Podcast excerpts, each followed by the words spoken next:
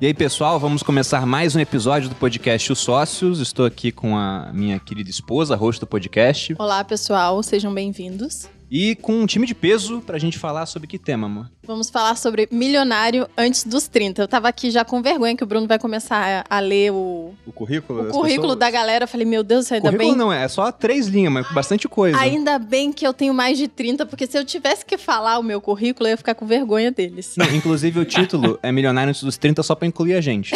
É verdade. Porque podia ser A gente, antes, né? a gente chegou ali na bordinha, né, É, amorzinho? chegamos na, na bordinha e se for contabilizar per capita, era 500 mil pra cada um. É verdade. Então já, já estaríamos fora.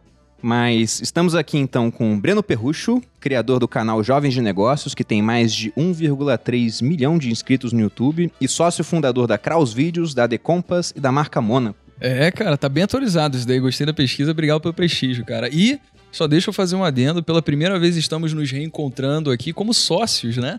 Porque Opa. você entrou no Google. Primo, então, cara, poxa, muito bem-vindo aqui à minha vida. e obrigado por ter me chamado também pro Não, que podcast, isso, cara. é sempre um prazer. Tem uma questão sobre esse podcast. A gente não tem filtro, a gente fala as besteiras. Não tem que ter mesmo, não. Mas tá a gente corta, mas não gosta, entendeu? Eu fico puta quando mandam cortar. Falo, Não, se for uma besteira muito grande, tipo, a Ana vai falar alguma coisa que ela não gosta, a gente corta, mas guarda. Porque se um dia precisar desse trecho, Chantagem. pra alguma Que é pra coisa. chantagear. É, jogos Exato. de poder, né? A gente tem que estar atualizado pra Aprendeu isso. bem comigo. E, e já aproveitando que citei a Ana, Ana Jorge está aqui também, influenciadora digital, abriu sua primeira empresa de e-commerce aos 18 anos, criadora do curso Drop on Fire e fundadora e CEO da Digital. Cara, muito obrigada pelo convite, de verdade mesmo. É uma honra poder estar participando com vocês. Espero que esse papo seja muito engrandecedor para quem esteja assistindo.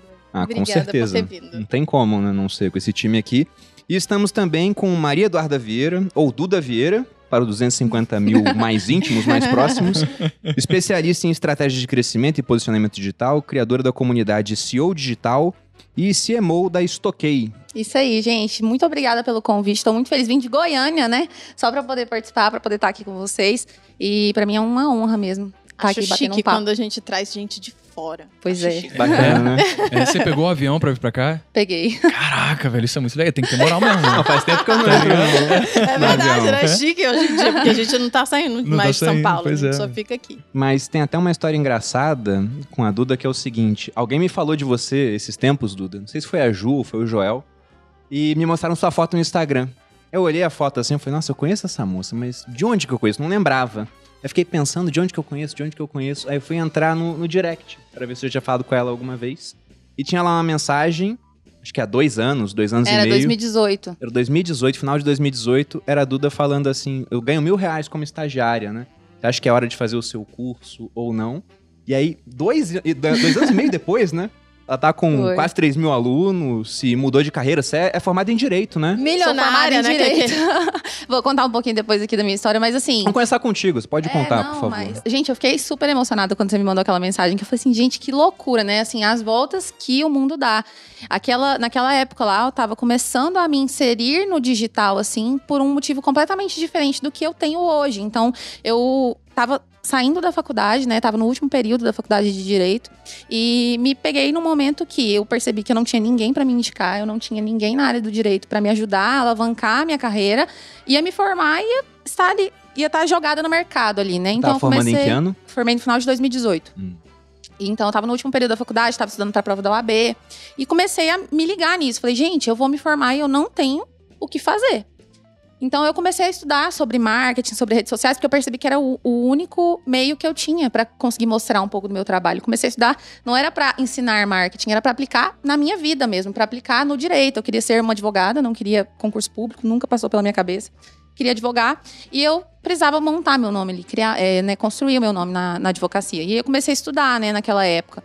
Comecei a mostrar é, meus estudos para a OAB, como que eu fazia para conciliar estágio com o TCC, enfim, comecei a mostrar minha rotina ali mesmo.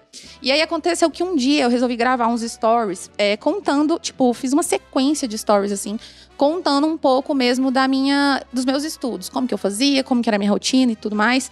E nesse dia eu tinha mil seguidores, sei lá, e. Isso que eu ia te perguntar, porque o pessoal pensa que já começa com Não, 100 tinha mil, mil né? seguidores e esses stories, gente, são horríveis. Muito É sempre horríveis. assim. Eles estão salvos no meu, no meu Instagram lá até hoje, os últimos destaques que tem lá. Tem esse vídeo. Porque toda vez que alguém me fala, Duda, eu não sei falar com a câmera, sou muito tímida. Eu falo, cara, vai lá e assiste pra você ver como que eu era, mas eu gravei. Então, assim, eu falo, ó, foi péssimo, mas era o que eu podia fazer naquele momento e eu fiz, né? Gravei o vídeo.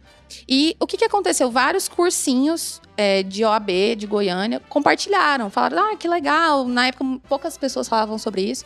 Gente, vai lá, assistir os stories dessa menina. Ela falou dos, do, dos estudos dela. E assim, nesse dia eu tinha mil seguidores. Meus stories tinham quase 10 mil visualizações nesse dia, porque Que isso? gerou Caraca. uma galera. Foi Muita muita, gente. gente. pro meu perfil do nada. E eu falei assim, gente do céu, o que, que é isso? Esse trem que é bom mesmo. Aí eu fui, né? Esse negócio aqui vai dar certo. Fui levando. E aí, nessa época, é, eu tinha um estudo, assim, um método de estudos, que eu tinha uma planilhazinha de Excel que eu ia seguindo, assim, né, pra poder estudar. E a galera começou, Duda, vende essa planilha, vende essa planilha. Eu falei, gente, vou vender esse negócio. Eu ganhava 800 reais no estágio, 800, 900 reais. E eu vendia a planilha por 20 reais, assim. Gente, eu vendia por e-mail. A pessoa tinha que me mandar o e-mail, eu passava a minha conta pra ela, ela depositava, eu mandava a planilha pra ela. Totalmente manual. E Isso na confiança porque elas te seguiam e sabiam que você era da calote que viu seus stories lá. É, viram lá e tal, e viram eu falando dessa planilha, quando eu falei de como que eu estudava. Nossa, Duda, você podia fazer. E tem várias matérias, né, da UAB. Eu, aí eu tirei um final de semana, fiz uma planilha pra cada matéria. Falei, vou vender esse negócio. 20 reais, 25 reais. E era por e-mail, assim. E nessa época eu comecei a, tipo assim, dobrar meu salário de estagiário vendendo planilha. Então, ganhava 800 reais, comecei a ganhar 500, 600 reais vendendo planilha, né? Aí eu me atentei, falei, gente, eu acho que, esse eu acho que realmente tenho que usar o Instagram a meu favor. Durante todo o ano de 2019, eu usei meu Instagram pra mostrar a minha carreira como jovem advogada.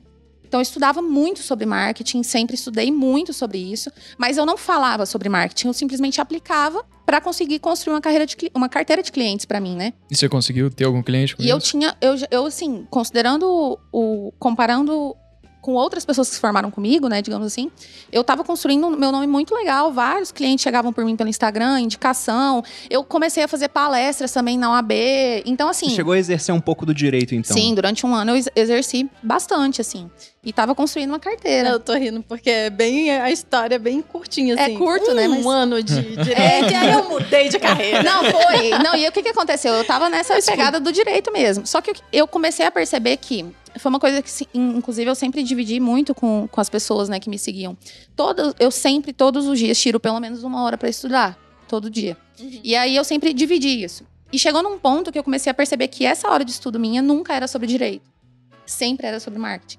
E eu falei assim: caraca, eu não tô gostando de direito. Eu tô, tipo assim, eu tô aqui falando de direito, mas eu não tô gostando do direito. Não é isso que eu tô querendo. Metade das pessoas com quem eu me relaciono aqui em São Paulo e na internet são ex-advogados. É? Eu não sei, acho que o direito não deve ser tão legal, né? Eu não sei se é verdade ou não, nunca parei pra olhar direito a estatística, mas falam que a gente forma no Brasil é, mais novos advogados do que demanda, existem né? em boas partes do mundo em número de advogados assim. Então quase que o mercado ele vai meio que dobrando a cada pouquíssimo é muito tempo. difícil. É muita gente formando. Essa é, realidade a gente consegue ver, assim, permeando em várias profissões, né? Porque a gente tem no senso comum um pensamento muito claro de quais são o leque de possibilidades que a gente pode seguir no caminho padrão, que é basicamente medicina, engenharia e direito. Uhum. É, pelo menos foi comigo. Não, são, as três básicas, né? que você, não, Você é- é- pensa assim. Minha mãe falava, não, filho, você pode fazer o que eu quiser com tanto sem engenharia, Tem medicina e direito, entendeu? Tipo, E tem que fazer a faculdade. Na nossa, eu não sei, a geração de vocês é uma abaixo do que a nossa. Você sabe, acho que faculdade é até uma coisa bem legal de fazer pra você entrar. Mas é porque a gente tem esse senso comum de dizer que, ah não, porque o Bill Gates ele largou Harvard. E porque o Steve Jobs ele saiu de Reed. Mas E olha aí- onde eles largaram também, Olha né? onde eles largaram. Começa a apontar isso aí. O cara fala, não vou nem fazer, sei lá, uma faculdade particular, o cara largou Harvard, né? É outra Cara, eu coisa. acho que mais comum do que grandes personalidades de sucesso terem largado a faculdade é que eles entraram, né? Assim, é mais comum você ver uma pessoa que ficou foda e ela entrou na faculdade do que realmente pessoas ficaram fodas e largaram. Então, o como o Bruno falou, putz, pra você largar Harvard, velho, você já tem que ter uma prova social insana pra você chegar lá dentro. Então, bom, pode ser que isso já te deixe à frente das outras pessoas e te garanta que, bom, com base na sua própria competência, você, fora do mercado, vai conseguir fazer as coisas acontecerem por si só. Mas, voltando nessa coisa da medicina, engenharia e direito, a gente tem esse pensamento, né, que a gente tem que seguir esse caminho, que é o único caminho que a gente é ensinado a seguir. Tirar boas notas na escola, pular de ano, Uhum. depois é, entrar numa boa faculdade depois de fazer o Enem, isso se a gente passar de primeira. Entrar pra faculdade, depois passar de, de cada, como é que é? Período, né? Aí ser efetivado por um estágio, depois entrar numa empresa de fato, subir na escada hierárquica e se aposentar com segurança aos 65 anos. exatamente. Então, depois que você começa a ver com mais, por exemplo, o que a Ou Duda mais, falou. né? Porque vai ter mais reforma da Previdência com o tempo. Vai, é, você vai ter que continuar trabalhando, né? Exato. Então, como a Duna falou, às vezes é, você desenvolve uma paixão com base nos resultados que você tem e não tinha nada a ver com esse caminho padrão que você seguiu.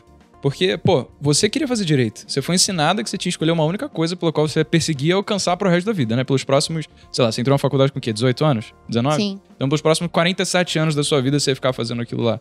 Só que o ser humano muda, né? Pô, tipo, a gente tem muito gosto, muita paixão, assim. Bruno gosta Você de... foi assim, Breno? Você entrou na Eu entrei- faculdade e eu- eu entrei e três. terminou? Eu comecei a fazer medicina, aí fiquei seis meses, fiquei menos que a... Depois foi pra que Luísa. e depois pra engenharia.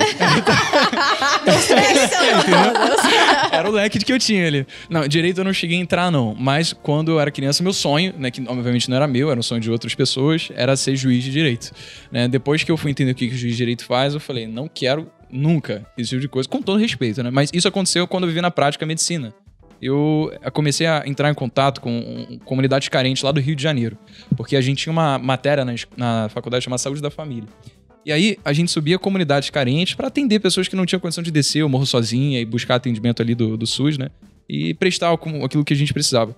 Só que às vezes, assim, o contato que a gente tinha com pessoas que estavam passando por situações tão miseráveis tocava muito e eu não conseguia chegar em casa e trazer uma energia positiva. Passei a admirar muito médico depois disso, de gente que consegue viver aquela realidade com pessoas que estão numa situação muito mais triste todos os dias e chegar em casa, dar um abraço no filho, sorrir, fazer todo mundo se sentir bem, porque eu não consegui, sabe? Eu Aham. chegava em casa e contaminava todo mundo ali. Você entrou na faculdade de medicina com quantos anos? Eu entrei com 19 anos. Ah, bem não. Eu terminei o, o ensino médio, eu ia fazer medicina, só que eu não consegui passar pra uma é, federal, né? Porque minha mãe sempre foi classe média apertada ali, então, tipo, filho, não dá pra pagar a federal, pô, já tem que pagar a escola da tua irmã. Sempre estudei em particular. E aí, o que aconteceu foi que o meu tio, irmão da minha mãe, ele passou pra um concurso de praticagem. Ele se tornou prático. Aham. É, atraca navio e é uma profissão Uma das bem paga. profissões mais bem pagas. Mais bem né? pagas, é. Do E país. ele tinha uma história com- muito forte na Marinha, ele se aposentou como Mariguerra e tal. E aí, quando ele passou nesse concurso, ele falou: Brenão, é o seguinte, cara, é, eu quero que você tenha sucesso na vida, cara. Você, é, caso você não passe de novo pra federal, o que eu não passei, é, vai pra uma particular, passa na particular e eu pago pra você o curso. E aí ele dividiu com a minha mãe dando possível, eu comecei a fazer, né? Fiquei seis meses. Torrei o dinheiro de toda a família e saí. Gastou dinheiro à toa. é, não foi à toa, né? Tipo aquela coisa, eu soube o que eu não ia fazer. É, então, exatamente. é, É igual direito também. As pessoas me perguntam, tipo, ah, você não arrepende de ter feito direito? Eu falei, gente, se eu não tivesse feito, eu não teria tentado praticar marketing jurídico, eu não teria estudado marketing. Então, assim, tudo isso faz parte, Isso né? te trouxe assim, até aqui, né? É, me trouxe até onde eu tô. E o, a questão do direito é engraçada, porque quando você entra no direito, primeiro dia de aula, o professor pergunta. É, quem aqui quer fazer concurso? Aí a galera, né? Eu Todo quero fazer mundo. concurso. E eu lembro que É na época eu fui uma mesmo. das únicas que não, não queria concurso. Eu já tinha na cabeça que não queria. E eu já era louca por causa e lá em disso. Goiânia, pessoas já achavam especificamente, né, talvez pela proximidade com Brasília, deve ser especialmente É muito, muito, forte. né? muito forte. Assim, a pessoa já entra querendo concurso, pensando em estudar para concurso. Então, na verdade, já, eu já tava quebrando um paradigma ali de falar que eu bati o pé que não queria Isso já é muito concurso. diferente. Eu até perguntar, tá dentro disso também, né? Sobre influência familiar. Já tinha alguém que empreendia na tua família pra você não pensar em concurso? Porque a minha avó, por exemplo, ela falava pra mim, filho de pobre tem que fazer concurso público. É, não. A gente nem pobre era, mas ela colocava isso na minha cabeça. A gente era classe média, ó, concurso público, concurso público. Tanto que meu pai, os dois irmãos dele e o meu tio que casou com a, a irmã da minha mãe, todos fizeram a mãe. Aí quando eu tinha 17 anos, o que, que eu vou fazer da vida? Não sabia. Pensei em direito, aí depois eu vi que teria sido uma péssima escolha, porque eu odeio essa parte assim de, de lei, né? Como é que é feito o processo, acho tudo muito chato. E pensava em educação física. Mas aí todo mundo falava, nunca vai ganhar dinheiro com educação física. E na Não tem época não como. ia mesmo. Olha o Norton aí, tá ligado? Pois é, tipo, quebrando paradigmas aí. Só que, diante daquilo, eu falei, bom, não sei o que eu vou fazer na minha vida, tem um concurso que vai acontecer agora, daqui a um ano. Vou tentar o concurso. Tentei a primeira vez, não passei, fiquei em redação. Aí na segunda eu estudei pra passar especificamente, estudei muito. Aí que eu descobri que eu era inteligente, porque eu fiquei tanto tempo só estudando pra tirar cinco que eu achei que eu era burro. Tanto que no primeiro simulado do, do cursinho que eu fiz, eu fiquei em primeiro no simulado. Que e aí isso. eu olhei assim no simulado de física e história. Eu gabaritei história e fui muito bem em física. Aí o pessoal que fez colégio militar comigo, eu fiz colégio militar do Rio de Janeiro. Chegou assim, olhou o resultado do simulado, eu tava olhando também, falando, caramba, você ficou em primeiro? Eu falei, foi deles, que sorte deu. Pois é. eu concordei com com o comentário deles, né? Olha só. Cara, pelo que eu tô vendo aqui, todo mundo passou por uma faculdade, chegou um momento assim de impasse decisório na vida Aí você não e foi à acabou faculdade, né? trocando completamente o rumo. Isso aconteceu também comigo. Você foi à faculdade? Foi, eu passei pra faculdade, na verdade, há dois anos atrás, dois anos e meio atrás. Quantos eu tava anos você estudando tem? para o Enem. Isso que eu ia apontar, a Ana é a mais nova aqui. Quantos anos você tem? Eu tenho 20 anos. Ela tem 20 Eu ia anos. falar. O nosso momento de inflexão foi pós-faculdade, o Dana foi pós-jardim de infância. Chega- chegando ali no CA, falando Não, não, não. Não, vamos deixar É. bem claro que eu, por exemplo, eu só entendi o que eu ia fazer da minha vida. Vamos deixar as pessoas mais felizes agora. Depois dos 27 anos. Então, É, bom pontuar é isso, né? bom pontuar. Não fique triste se você tem. é, Até eu acho que eu só fui também, de fato, progredir na minha, na minha carreira que hoje é digital depois dos 28. Cara, e sabe o que acontece? É porque as pessoas veem o quadro, tipo, das jovens, jovens milionários, a Ana até participou, e meio que. É, existem dois tipos de pessoas que veem isso. Uma que se sente inspirada e fala: caralho, velho, pode ser eu isso aqui. que eu tenho que E sentir a outra que fala, fudeu, não dá mais, né? Já era. Aí a pessoa tem, tipo, 25 anos, vem a menina com 20 e fala: eu não consigo, sabe? Tipo, cara. Ai. Então tipo, existe essa pressão, mas acho que, cara, é, é- é basicamente assim: a gente precisa entender que as circunstâncias mudam pra todas as pessoas, sabe? Pô, é, eu tive muito privilégio na minha vida de saber que quando eu tranquei a faculdade, eu ia poder ficar trabalhando naquilo que eu sabia que no futuro ia dar certo. Eu não ia é, deixar de ter cama onde dormir, comida na minha mesa no dia seguinte, eu ia ter é, teto sobre o qual morar. Então, o bas- Você pensamento tinha a chance foi. de errar, né? É, exatamente, cara. E minha mãe não me expulsar de casa, por mais que ela não concordasse em eu estar fazendo YouTube. Imagina o seu tio que tava pagando do bolso dele, aí de Pô, repente você fala, ó, mano, depois de seis meses, Sabe o que aconteceu? Ele me falou. pro YouTube. Ele me ligou, velho. Ele me ligou, porque minha mãe ligou pra ele É chorando. óbvio que ele te ligou. E é óbvio, né? Cadê meu dinheiro, rapaz? Obviamente ele não falou isso, né? É, o que aconteceu Ele foi. pediu equity do Jovens de Negócios. Nossa, né? Quem dera. Pô, se fosse isso, seria uma boa conversa, né? Ele me ligou, é, falou: então, Breno, a tua mãe me ligou chorando agora. E é, o seguinte: isso que você tá fazendo, cara, não vai dar certo. Aí eu só ouvindo, né? Aí eu, tá bom. Aí ele falou: ninguém nunca vai ver autoridade em um moleque de 21 anos de idade que não tem diploma. Você vai ser percebido como um curioso aos olhos de quem vê. E você nunca vai conseguir crescer assim. E eu vou te falar que, estatisticamente, ele, Ele estava tá certo. completamente certo, pô. Porque aqui a gente tá contando a história dos vencedores, né? Uhum. É aquilo que você falou. O cara tá lá em casa, pessoas que se sentem uns merda, né? Porque todo mundo ficou rico muito cedo aqui. E tem o jovem de 17 anos que tá assistindo a gente, que vai ouvir a Ana falando que, pô, com 20 tá milionária já. E eu falar, caramba, é isso. É, até o de 30, Então pô, não né? vou fazer, ou de 30, então não vou seguir esse caminho aqui, mas enquanto a gente tem histórias de sucesso, tem milhares de histórias de Que fracasso, de pessoas que tentaram mesmo e não conseguiram. Sim, Ana, Tem que conta. O pessoal não tá deixando você falar. Vai, Ana, conta como foi. Bom, há dois anos e meio atrás eu tava saindo do ensino médio. Tava estudando pra caramba pra passar no Enem na federal pra entrar pra nutrição. Que nesse caso era um assunto que eu gostava muito de estudar. E nessa época, inclusive, eu já é, produzia conteúdo no Instagram como forma de aprendizado. Então, assim. Sobre nutrição. É, sobre nutrição, dicas em relação a isso e tal. Só que aí passou-se um momento quando tava lá naquelas férias antes de começarem as aulas da federal, que eu entrei num processo assim de autoconhecimento. E foi nesse momento que eu parei pra refletir, pensar, caramba, daqui a cinco anos, quando eu me formar, será que eu vou estar realizada com aquilo? Será que eu vou estar satisfeita é, sendo nutricionista? E eu percebi, não, não é isso que eu quero. Eu nunca fui essa pessoa. E aí eu falei pros meus pais, assim, cheguei. é, e foi bem nessa época que eu tava querendo, assim, mudar, assim, o, o rumo da minha, da minha vida. Que eu cheguei pros meus pais e falei assim, tem um menino, um colega meu da minha escola, é, que eu tô seguindo no Instagram, que eu acompanho ele, que ele tá, assim, ele mudou de vida. Falei pros meus pais. Aí meus pais falaram, vê o que, que ele tá fazendo. Aí eu fui ver, pesquisei a fundo, era um colega meu que no passado, hoje, tá, hoje não, né? Naquela época tá fazendo dropshipping. Aí eu, caramba, então se ele mudou o, de o que vida que é assim. dropshipping? Só pra audiência entender, se você puder fazer É um uma explicação. modelo de logística onde você tem o fornecedor, você é o intermediador dessa compra, ou seja, o cliente vai lá, você tem a sua loja, você constrói a sua loja, o cliente faz a compra na sua loja e aí o pedido é automaticamente Loja né? virtual, né? É uma loja virtual. O pedido é automaticamente enviado para o fornecedor. Então, você é o intermediador dessa venda e o fornecedor já envia direto para o cliente É, você não precisa então fazer você só estoque. cuida. É, não precisa de estoque, não precisa gastar com custo altíssimo, então a barreira de entrada é muito baixa para quem tá começando. E aí eu vi que esse meu amigo tinha tido sucesso com dropshipping naquela época. Eu, Super pronto. novo ele também? É, muito novo também. E aí eu decidi, caramba, eu vou fazer isso. Vou fazer isso. E aí foi quando eu tomei uma decisão, eu vou fazer isso, pronto, larguei tudo. Você Antes nem chegou mesmo- a entrar na faculdade. Nem cheguei a assistir uma aula de nutrição. Larguei e comecei, eu falei assim pros meus pais: Ó, eu vou começar isso aqui, só que eu vou me eu vou arcar com todas as responsabilidades, vou arcar com todas as consequências. Porque quando eu falei isso, eles queriam assim, quase me expulsar de casa. Meu pai, ele é servidor público, Cabeça da segurança, né? É tipo o meu. o completo oposto do que eu sou. Eu citei meu pai, os irmãos do meu pai, o meu tio. O pai da Malu também fez a MAN. Ele é coronel da reserva. O irmão da Malu fez a MAN comigo. Então toda a família era Entendi o que militar. vocês estavam fazendo ali. É. Quando a Malu começou a fazer conteúdo em rede social, tem até umas similaridades aqui.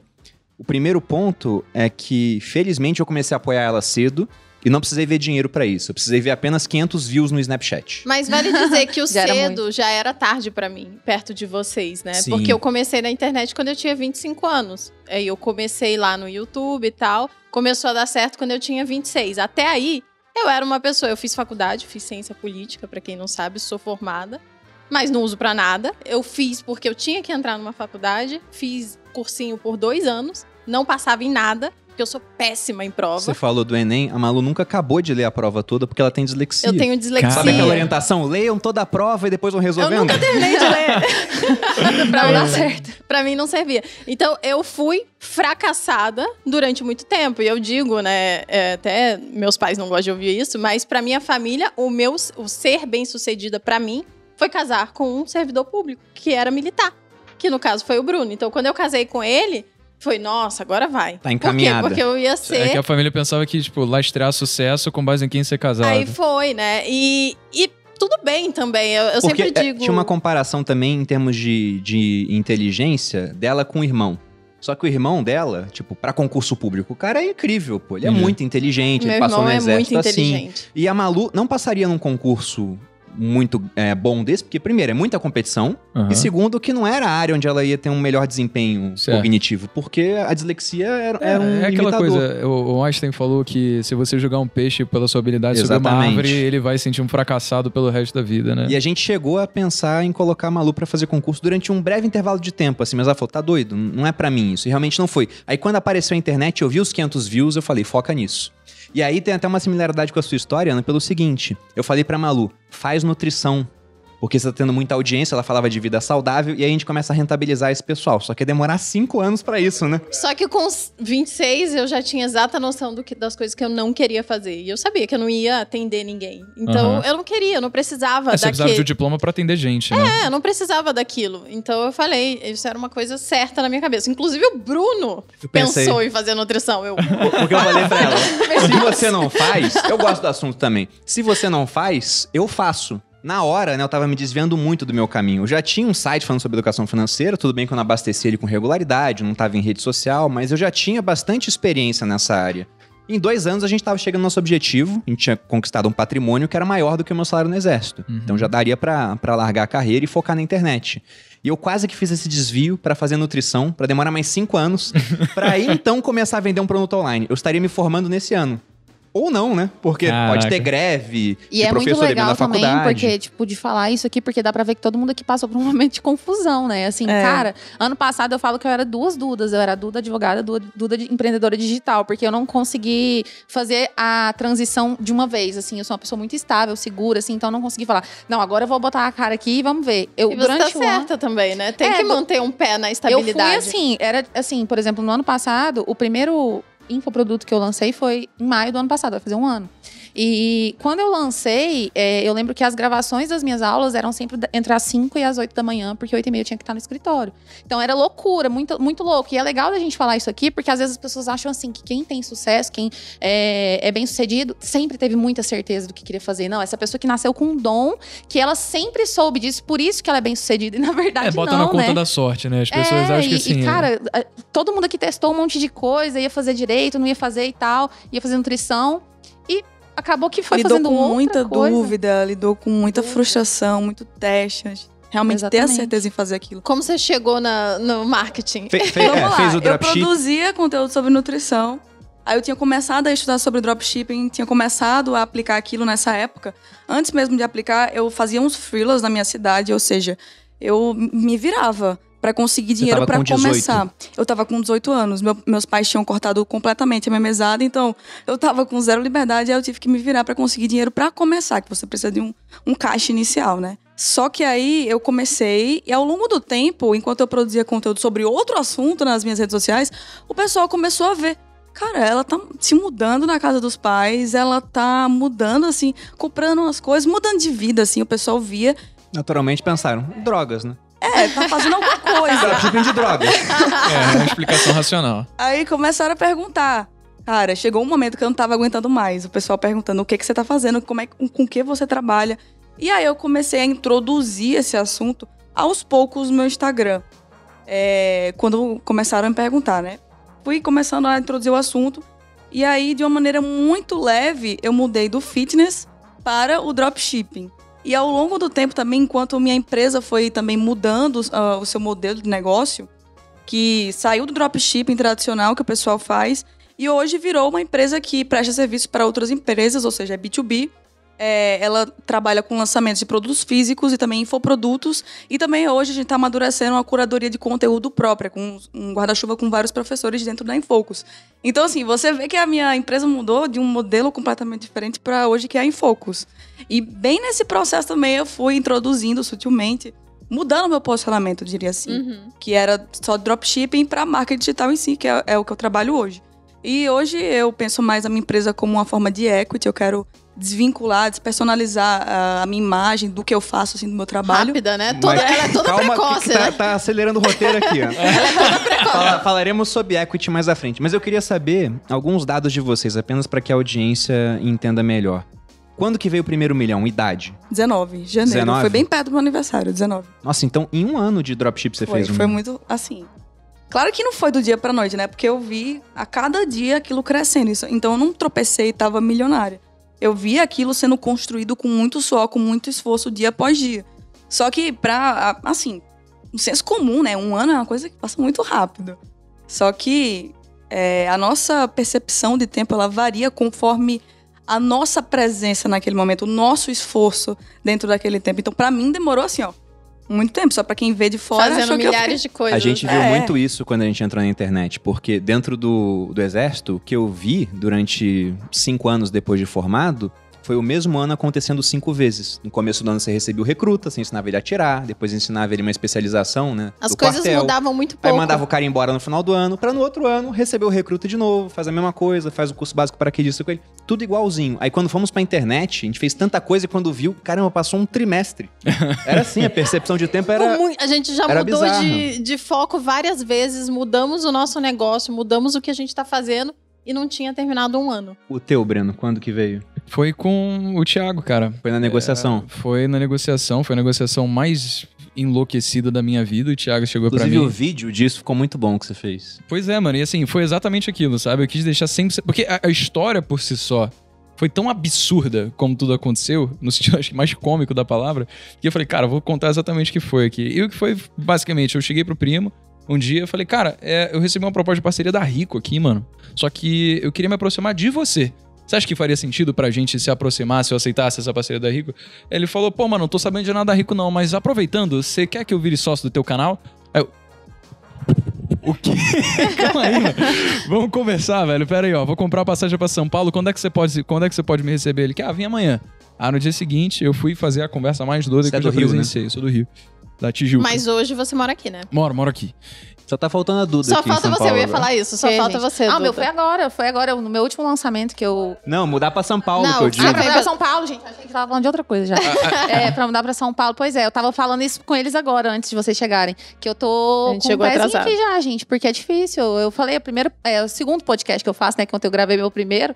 E eu falei assim, gente, lá em, lá em Goiânia não existe isso. Lá em É. Goiânia é muito diferente. Ambiente Aqui faz- é- faz Estar em diferença. São É. Paulo faz diferença. Mas continue, Breno. E aí ele chegou e falou: então, velho, eu não sei o quanto você tá disposto a ceder do seu canal, não sei é, o que você quer, eu só quero o seguinte: eu confio em você, quero que a gente esteja junto. Escolhe o quanto você quer receber e pelo tanto de equity que você quer. Aí eu falei: esse cara é pirado. Não é. Esse mano é muito louco. Como assim? Não vamos fazer um método de valuation, cara? Trazer os fluxos de caixa futuro a valor presente, descontar uma taxa de juros pra gente conseguir fazer a valoração da empresa? Como é que você ganhava dinheiro naquela época o canal? Era só o AdSense mesmo? AdSense, velho. E AdSense. parceria, essas coisas? Nem parceria fazer direito. Mas na realidade, um moleque de 22 anos de idade que, pô, tava tirando de AdSense, a gente sabe que o CPM, né, o custo por mil Tem que explicar para as pessoas que, que é não é tanto dinheiro, mas no nicho de vocês é bastante. É muito, é muito. Eu tava com um CPM de 7,50 É, dólares. explica sabe o que, assim? que é o AdSense pro pessoal saber. Vamos por passos aqui. AdSense é basicamente a forma como o YouTube te remunera. Então, é quando você faz seus vídeos, aparece aquele anúncio ou uma série de pop-ups ao longo do vídeo e você é remunerado por aquilo. O criador, o anunciante paga pro Google te repassar o dinheiro para poder anunciar no seu canal. E aí você recebe um rebate. Quanto você ganhava na época, mais ou menos? E é em dólar, né? É bom frisar isso. Então, naquela época eu estava ganhando uns 7 mil dólares, cara. Nossa, mês. 7 mil. É. É A porque Malu, você fazia muito vídeo, né? É, fazia Não. dois por semana, mas os, era assim. os vídeos são muito bons do Breno. É isso. Só é que o que eu porque- ia pontuar, só a diferença de nicho. É bom Você que ele não deixa eu você falar ganhava? nada. É bom que ele hoje ele tá uma metralhadora, não falando porra nenhuma. Você lembra quanto você ganhava no, no Eu teu lembro canal? que eu ganhava, sei lá, uns 300 dólares. Sofrido, fazendo três vídeos por semana, ralando igual. Não, e, e tem vídeo com um milhão de views, pô. Só que, Um olha não, só, vários. tem o vídeo dela que é de jejum intermitente. É um vídeo onde ela fala... "Hum, Não coma. Não coma durante um tempo. Não Quem vai consuma. anunciar nesse vídeo, entendeu? vai anunciar Nestlé, vai querer anunciar nesse vídeo? Não dá. Vai ser um, um produto monge, tá ligado? Então a Assim. quantidade do que você ganha no YouTube tem a ver com a procura das empresas É. a partir Do do, do nicho. nicho. né, do seu conteúdo. Então o do Bruno, a gente descobriu que dava pra ganhar dinheiro pelo YouTube É. quando o Bruno entrou. A gente um nem ano considerava. depois.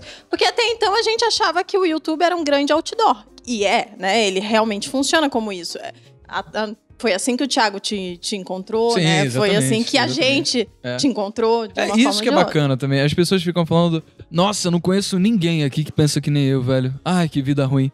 Só que, pô, não- também não faz nada pra trás, sabe? Tem tanta coisa que dá pra fazer. Você pode começar o seu trabalho, ao longo do tempo você vai ganhando tração, naturalmente o reconhecimento vai vindo. Eu me lembro a primeira vez que o Thiago mandou uma mensagem, eu tava na, numa casa de research com que eu tinha parceria na época, e, e, e aí eu só vi o pop-up lá, eu achei que tivesse, sei lá, começaram uma live dele, alguma parada assim. Era uma notificação dele me mandando um DM. Aí ele falou, você é muito talentoso, cara. Aí eu, não. Que- não, para, velho. Coração chega. Qual é, velho? É você mesmo. Naquela que tinha, tipo, 30 mil seguidores aqui, entendeu? É, e aí, basicamente, a gente começou um relacionamento, chegou nessa conversa onde na XP ele falou: escolhe quanto você quer, pelo quanto você quiser. Varei a noite pra ver, cara, eu, como não sabia valorar, e ele falou: eu, não dá pra fazer isso porque depende da sua imagem, né? Não tem como a gente considerar que é tipo uma empresa que você pode trazer valor presente. É, escolhe quanto você quer investir, mano. O que, que você quer e só me fala como você vai usar esse dinheiro. Eu, tá bom, varei a noite, fiquei fazendo cálculo, lá cheguei, olha, primo, vai ser 500 mil reais por 10% da empresa. Eu acho que esse é um valor justo. Chutei alto pra caralho.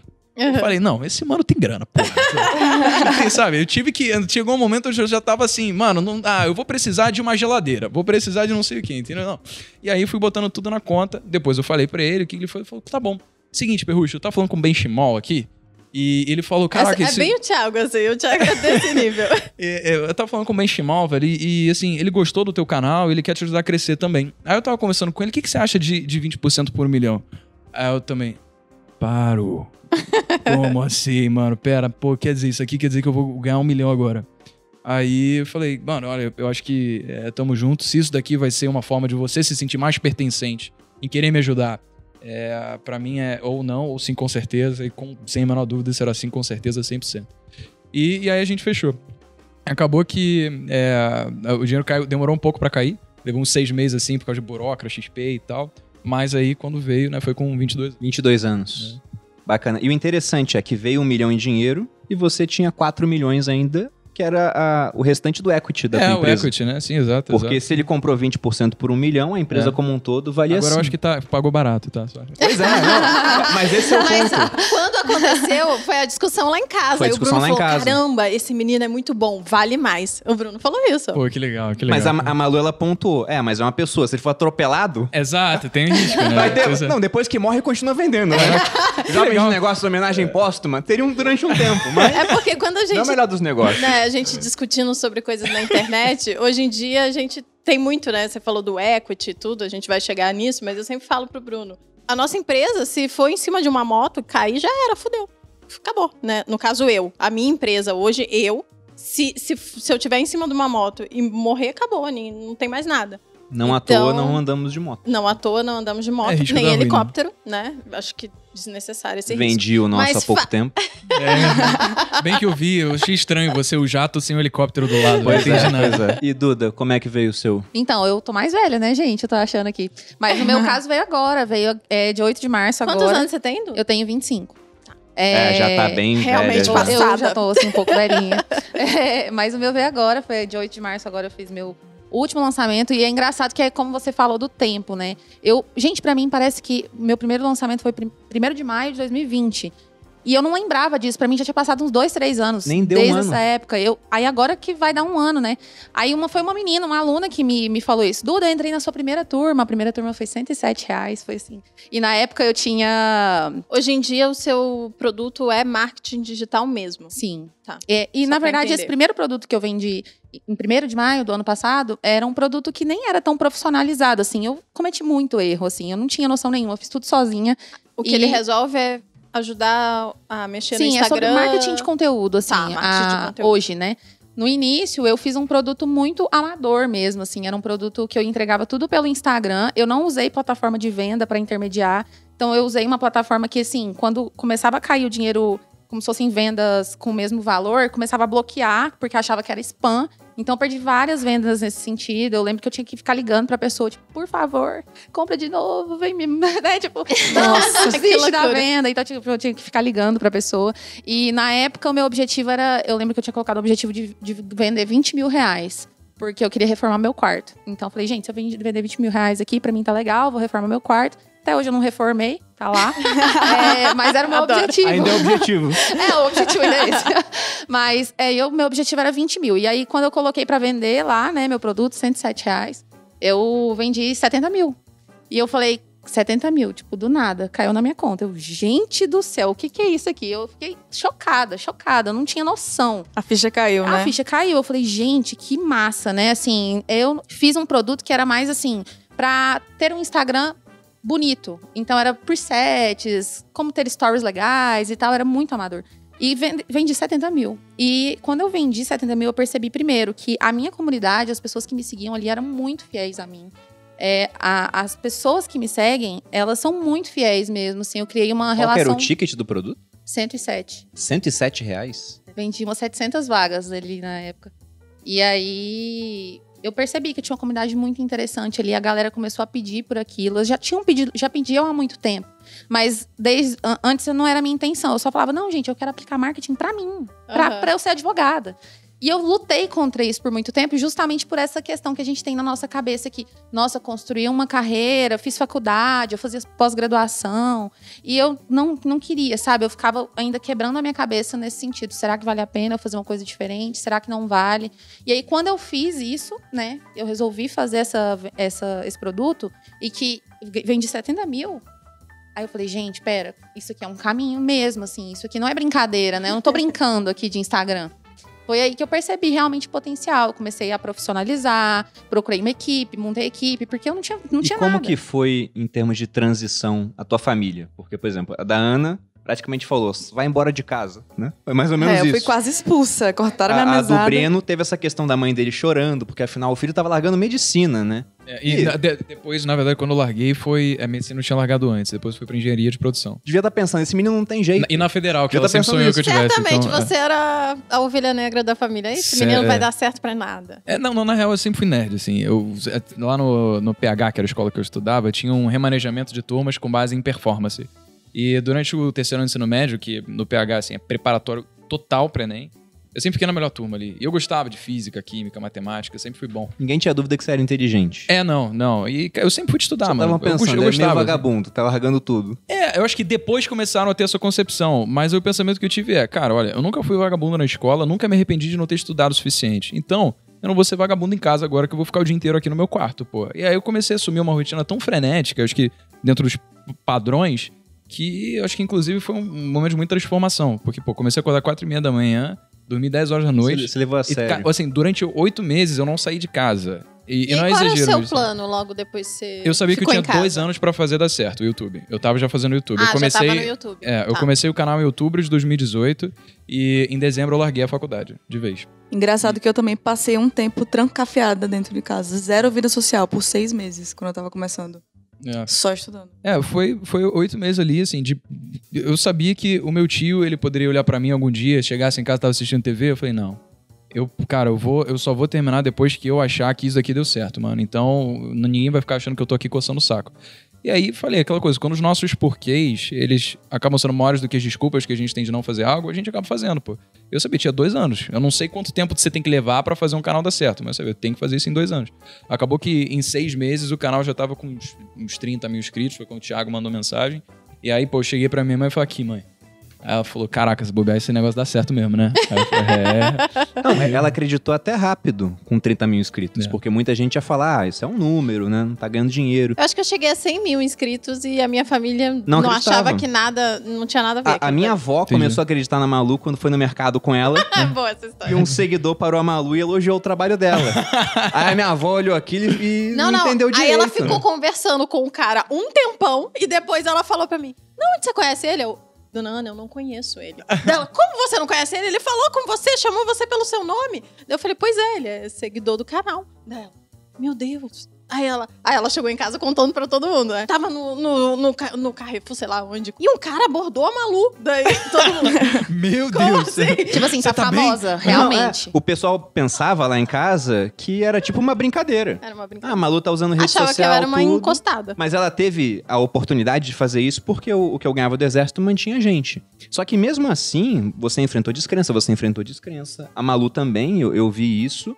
Como é que foi o teu caso, Duda? Que você já era advogada. Já era advogada, já. já e- tava dando certo E no, já, no tinha, direito, e já assim. ganhava uma grana. já tava né? conseguindo, assim, não era. Não tava ganhando rios de dinheiro com a Mas tava advocacia, mas tava. iniciando. Já, é, já tava conseguindo iniciar uma carreira ali. Como eu falei, já tava sendo convidada para algumas palestras dentro da OAB, enfim. Então, assim, como eu. Na verdade, assim, para mim foi um pouco mais tranquilo, digamos, porque por um ano eu ainda mantive a minha carreira de advogada ali, mesmo sabendo que eu ia largar. Mas eu não falei pra paralela. ninguém que eu ia largar. Eu falei assim, vamos manter aqui, né, até eu, eu dar o checkmate. Então, por um ano, eu continuei mantendo uma vida dupla mesmo. E meu pai, assim, falei pro meu pai, pai, é o seguinte, eu vou sair do escritório que eu trabalho. E ele achou que eu ia sair pra montar o meu escritório de advocacia, né? E ele, ah, você vai montar seu escritório, boa, filha, e tal. Até que o dia que eu saí, eu falei assim, pai, é o seguinte, eu não vou montar outro escritório de advocacia, eu não vou trabalhar com isso mais. Então, assim, por um tempo eu fui conciliando mesmo, sabe? Mas foi difícil, porque a minha família sempre quis que eu fizesse concurso público. Eles falavam, Duda, você tem que fazer promotora e tal. E aí eu já falei que eu queria ser advogada, e já foi uma barreira que eu tive que quebrar ali na cabeça das pessoas. E muito julgamento também é que eu senti, assim, da galera que estudava comigo. Porque, tipo, nossa, que boba, a Duda tá lá postando no Instagram, nada a ver, nem formou ainda em direito, na época eu ainda fazia faculdade. Você passa no corredor da faculdade, a galera olha, tipo, ah, menininha ali do Instagram e tal. Então eu senti muita, muito julgamento nesse sentido no início, assim. Mas depois que começa a dar certo, eu acho que a galera dá uma, né? É, Esse Então- pau devia ter tratado ela bem ali, tá É, ligado? aí a galera, nossa, eu sempre te admirei. Na faculdade eu, eu te É, adorava, né? E o que eu queria perguntar pra vocês também é o quanto foi necessário de capital pra iniciar o negócio de vocês? Porque Ah, as legal. pessoas estão vendo agora, né? Só pelo currículo, tanto de iniciativas, todo mundo batendo o primeiro milhão muito cedo. E parece, bom, é bem interessante, mas pra começar, como é que foi? Quanto vocês tinham? E também queria saber como é que tá o negócio hoje em termos de equipe, né? É, assim, eu, eu não precisei virtualmente nenhum capital inicial, porque, como eu falei, eu fui muito privilegiado. Então, assim, eu sempre que pedi algum presente de Natal, minha mãe me dava. Sempre que eu pedi anive- presente de aniversário, minha mãe me dava. E. é, Você começou com câmera, já com tudo Então, é. bom, assim? Quando eu tinha digamos? 13 anos de idade, meu pai faleceu. E aí eu recebi uma quantidade de dinheiro, foram 72 mil reais, que uma criança de 13 anos de idade jamais deveria entrar em contato, né? E isso, é, ao longo do tempo, eu esqueci, porque ficou numa conta poupança do tipo espólio, foi 2010. 2010. É. E conta poupança do tipo espólio, que significa que você não pode tirar aquele dinheiro até você atingir a maioridade. Nunca pensei nessa parada até chegar aos 18. Nos 18 anos, o dinheiro entrou na minha conta poupança naquela época, eu falei, beleza, eu vou con- é, construir um consultório médico aqui. Eu queria fazer medicina, né? E depois eu larguei medicina e comecei a me perguntar, caraca, e agora? Como é que eu vou gastar esse dinheiro? Aí eu comecei a, pô, procurar no YouTube como começar a investir. Encontrei o Perini, o Thiago, a Arcuri. E aí eu falei, velho, caraca, velho, é outro mundo isso aqui. Todo mundo precisa saber esse negócio. Como assim? E a partir disso, eu fui construindo conhecimento que, cara, associado a uma câmerazinha que a minha mãe me deu de aniversário, foi o suficiente pra começar o canal, sabe? Então foi basicamente. Eu, do meu bolso, não gastei. Até porque o dinheiro do meu pai, Você mesmo que editava. eu fazia tudo. É, comecei. Beleza, eu preciso editar. Como é que eu vou editar? Aí eu fui Procura no aprender. YouTube. É, na Ah, faculdade eu já fazia assim uns também. trabalhos de freela ali, então já, já tinha uma mãe. Mas é, foi, foi isso, foi a na edição do margem. Breno é ligeiramente diferente do que você é um fazia. pouquinho amor. diferente, eu tô sabendo, eu tô sabendo. A minha corte simples mesmo assim fica meio cagada, assim. Cara, mas o meu computador fritava, assim, de sair fumaça, sabe? Pra, pra fazer as coisas que eu queria. Mentira, a minha edição. Amor, mas a minha edição era boa. Não, era bem legal, era bem legal. Aprendi Só que o sozinha. Breno tem Não me o- desmereça. Hoje, por exemplo, a Kraus trabalha com isso, pô, com essa parte de edição. Isso vem do seu know-how e, e das outras pessoas que É, contigo. certamente. É. Tem que capacitar a galera da Kraus pra manter o padrão, né? Eu como comecei ali. Mas isso que é interessante, você começou sozinho, Foi, sozinho. um investimento inicial praticamente zero, já tinha algum É, equipamento. na meu bolso nunca saiu nada, porque o dinheiro do meu pai eu nunca nem encostei, sabe? Então, assim, ficou na conta, eu não tinha nada que fazer com aquilo. Falei, cara, eu não teria esse dinheiro se o meu pai tivesse morrido. Então, por que, que eu vou usar ele agora? Sabe? Vou investir. E aí depois eu descobri que existe um conceito chamado viver de renda, né? De atingir renda passiva. Eu falava, pô, isso aqui pode ser o primeiro comecinho aqui pra você gerar renda passiva. Comecei a aprender a investir, descobri isso e tal, e fui fazer o meu canal. E agora, como é que tá o negócio? Quantas pessoas envolvidas? Então, hoje na Em Jovens... tudo, né? Juntando Então, tudo. a, a- a gente, essa semana, agora, é, eu fiz um, internalizei a Kraus, a Mônaco e a Decompass também. Então, na verdade, o time total tem 35 pessoas 35 pessoas. nas jovens. E, é, e naquela época era eu sozinho, depois de seis meses entrou o Pietro, que me, se tornou sócio das jovens, aí depois a gente fez troca, agora ele tá direto na, nas jovens. É, As jovens faz o que especificamente? Eu gosto de explicar, porque o pessoal da, da audiência às vezes fala: É eu não sei quem é esse cara. E O que, que é, ele faz total. o quê? Eu não Prazer, tô entendendo gente. nada. Breno. Eu acho que você vai acabar mudando o nome do negócio também, não vai? Com o tempo? Cara, quando eu tiver 50, vai ser Tipo, meio que velho. uma filme, tá Velho. ligado? Assim, é tipo. Ei, de galerinha, ô, negócios. beleza, mano? Tamo junto aqui, ó. Deixa o like, tá ligado? Você com 50 com uma, porra, barba branca, tá ligado? Mas é, o Jovens de Negócios é, é uma empresa educacional. É, a, a gente tem a missão que é levar conhecimento sobre empreendedorismo e educação financeira de forma didática e acessível para jovens brasileiros. Então, tudo que você tiver. é, São os pilares básicos de sustentação de qualquer sociedade. A gente aprende muito bem a ser empregado, a gente não aprende muito bem como construir uma empresa.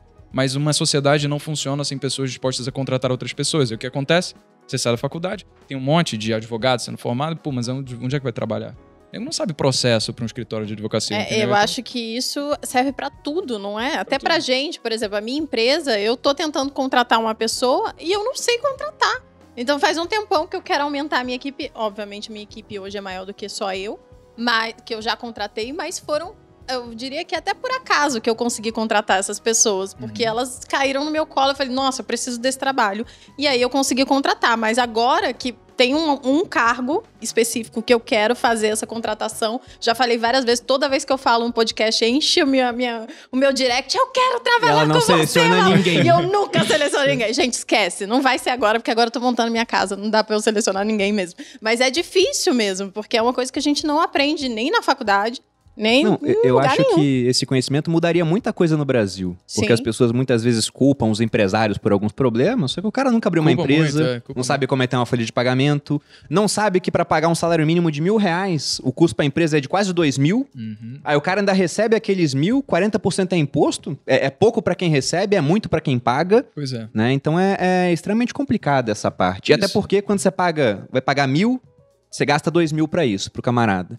Só que esses dois mil, o cara tem que gerar mais do que isso pra ser contratado. É, Só que a empresa paga imposto ainda, então o cara tem que gerar 2.500 pra você pagar 2.000, ele só recebe mil e no consumo só consegue consumir 600, Aí 400 depois reais. chega a gente, ah, bilionário não deveria existir, milionário não deveria existir. Fala, pô, como é que você quer que tenha emprego? Pois é.